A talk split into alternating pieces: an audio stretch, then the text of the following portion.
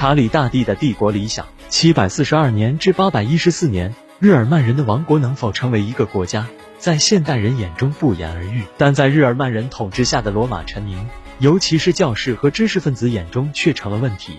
尽管和罗马臣民之间没有了信仰上的巨大鸿沟，但日耳曼人要想成为罗马帝国的继承者，却仍需巨大的努力。而查理大帝就用其毕生功业，使日耳曼民族跨过了最后的鸿沟，缔造了一个全新的日耳曼罗马国家。罗马帝国复兴八百年的冬天，一队来自遥远的圣地耶路撒冷的使团出现在古老的帝国都城罗马。这是一支由耶路撒冷大主教率领的使团，他们应当时圣地的支配者阿拔斯王朝的哈里发之命，来拜会法兰克人的国王查理曼。这位西欧最强有力的君王，五十八岁的查理曼。此时正率领着他令人生畏的军队驻扎帝都，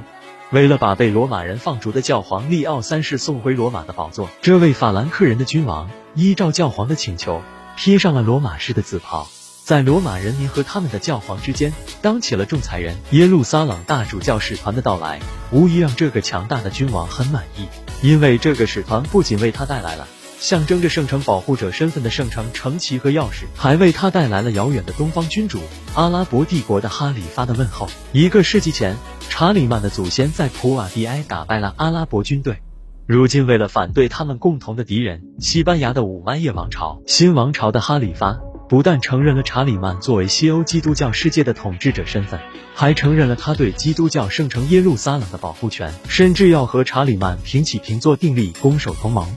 这对查理曼来说，无疑是在外交上的一大成就。十二月二十三日，圣诞节前的最后一天，按照查理曼的命令，罗马教会的高级教士和罗马城的贵族们聚集在圣彼得教堂，等待查理曼对罗马人和教皇之间的争讼做出裁决。他是会废除教皇，然后像传言中那样为罗马任命一位法兰克人做教皇，还是会站在利奥三世一边？人人都在猜测。这时，查理曼披着罗马人庄严的紫袍出现在了教堂，而在他的注视下，教皇利奥三世走上了圣坛，手按圣经向上帝祈祷，然后大声宣誓自己无罪。当教皇做无罪宣誓时，没有人敢站出来反驳他。于是查理曼宣布教皇是清白的，教皇则立刻宣布赦免曾经公开反叛他的人。当子夜弥撒开始的时候，查理曼跪倒在地，而教皇利奥三世却突然起身。把一顶拜占庭式的皇冠戴在查理曼的头上，聚集在教堂里的罗马贵族们齐声欢呼：“尊敬的查理曼万岁！上帝加冕的虔诚的奥古斯都万岁！伟大的罗马皇帝万岁！”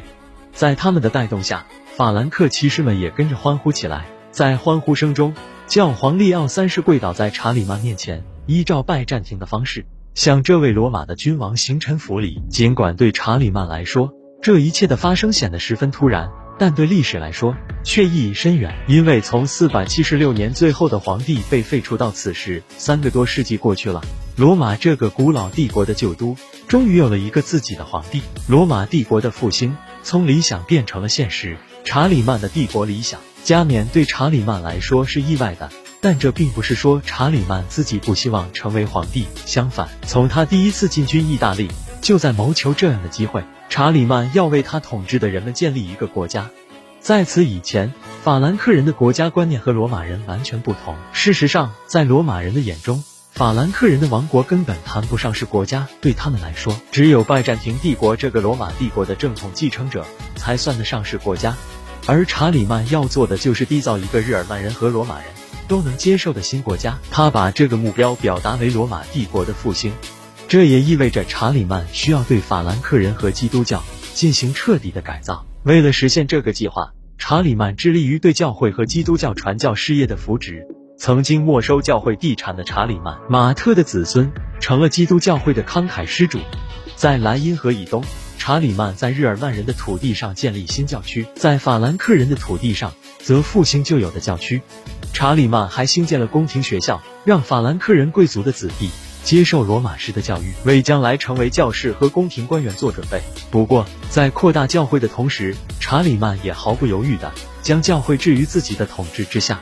他亲自在自己的宫廷学校和宫廷教士中间任命主教和修道院长，将高级教士看作自己的官员，并依照他们的表现进行讲业和惩罚。对教会的教义和仪轨，查理曼也认为自己有无可辩驳的权威，让宫廷教士以他的名义编定了加洛林书，明确规定了基督教的基本信条和宗教仪轨，而全然不顾教皇的态度。查理曼的宫廷神父称赞他为教士国王，而他自己更倾向于接受新大卫这个名号，被比作基督教的理想君王大卫王，显然更符合查理曼的计划。因为他的帝国理想即是在上帝的帮助下对付异教徒，保卫神圣的基督教会，捍卫基督教的生存，在精神上使他的国家基督化的同时，查理曼开始逐渐复兴罗马人的国家秩序。整个法兰克国家被分为六百个郡，这些郡由查理曼任命的伯爵们管理，伯爵们负责征收税收、召集和统帅当地的军队、审判和裁决纠纷，而他们的助手则被叫做子爵。强大的宫廷还需要一个辉煌的首都，王都亚琛就在此时兴起。亚琛位于加洛林家族祖传地产的中心位置，距离马斯河上的港口马斯特里赫特三十二千米。从罗马时代就以温泉而著称，又紧邻阿登山和艾弗尔的狩猎场，从而成为查理曼经常前往的行宫。当查理曼沿着自己基督教帝国的道路前进，一步步使日耳曼罗马国家浮出水面之时，国外的事件加速了这一进程。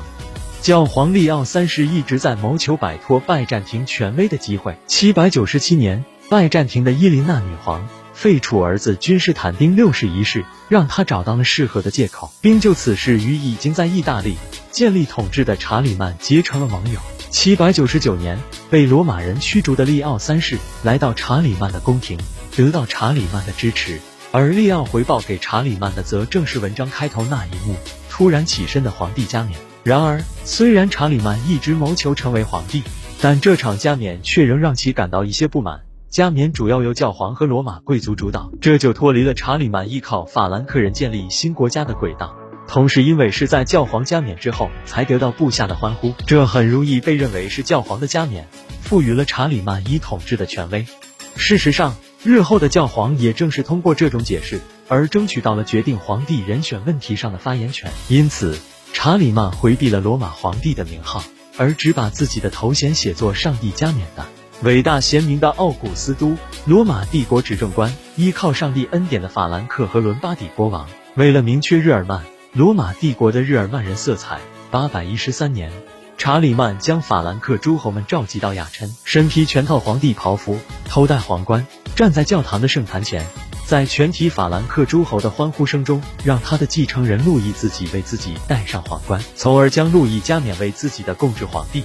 在这个过程中，查理曼没有征询教皇的意见，也没有让教皇为自己的儿子加冕，由此避免了八百年的加冕典礼，成为日后遵循的先例。加洛林文艺复兴、传教的扩大和新教区的建立，需要更多更有教养的教士。除了宫廷学校之外，七百八十七年，查理曼大帝命令王国境内的每一座教堂和修道院都要设立学校和图书馆，以传授教士和世俗人士读书和写作的能力。查理曼大帝的身边聚集着以阿尔昆为首的一批受过良好教育的教师学者，这些人帮助皇帝更好地理解传统的罗马文化。于是，在皇帝的扶植之下，一个以宫廷教士和高级教士为主体的文人群体形成了。阿尔昆和他的追随者们。在查理曼大帝的帮助下，第一次开始了对圣经的教刊，同时把圣经翻译为拉丁文。随着拉丁文教育和抄录拉丁文文献的扩大，传统的拉丁语也发生了变革。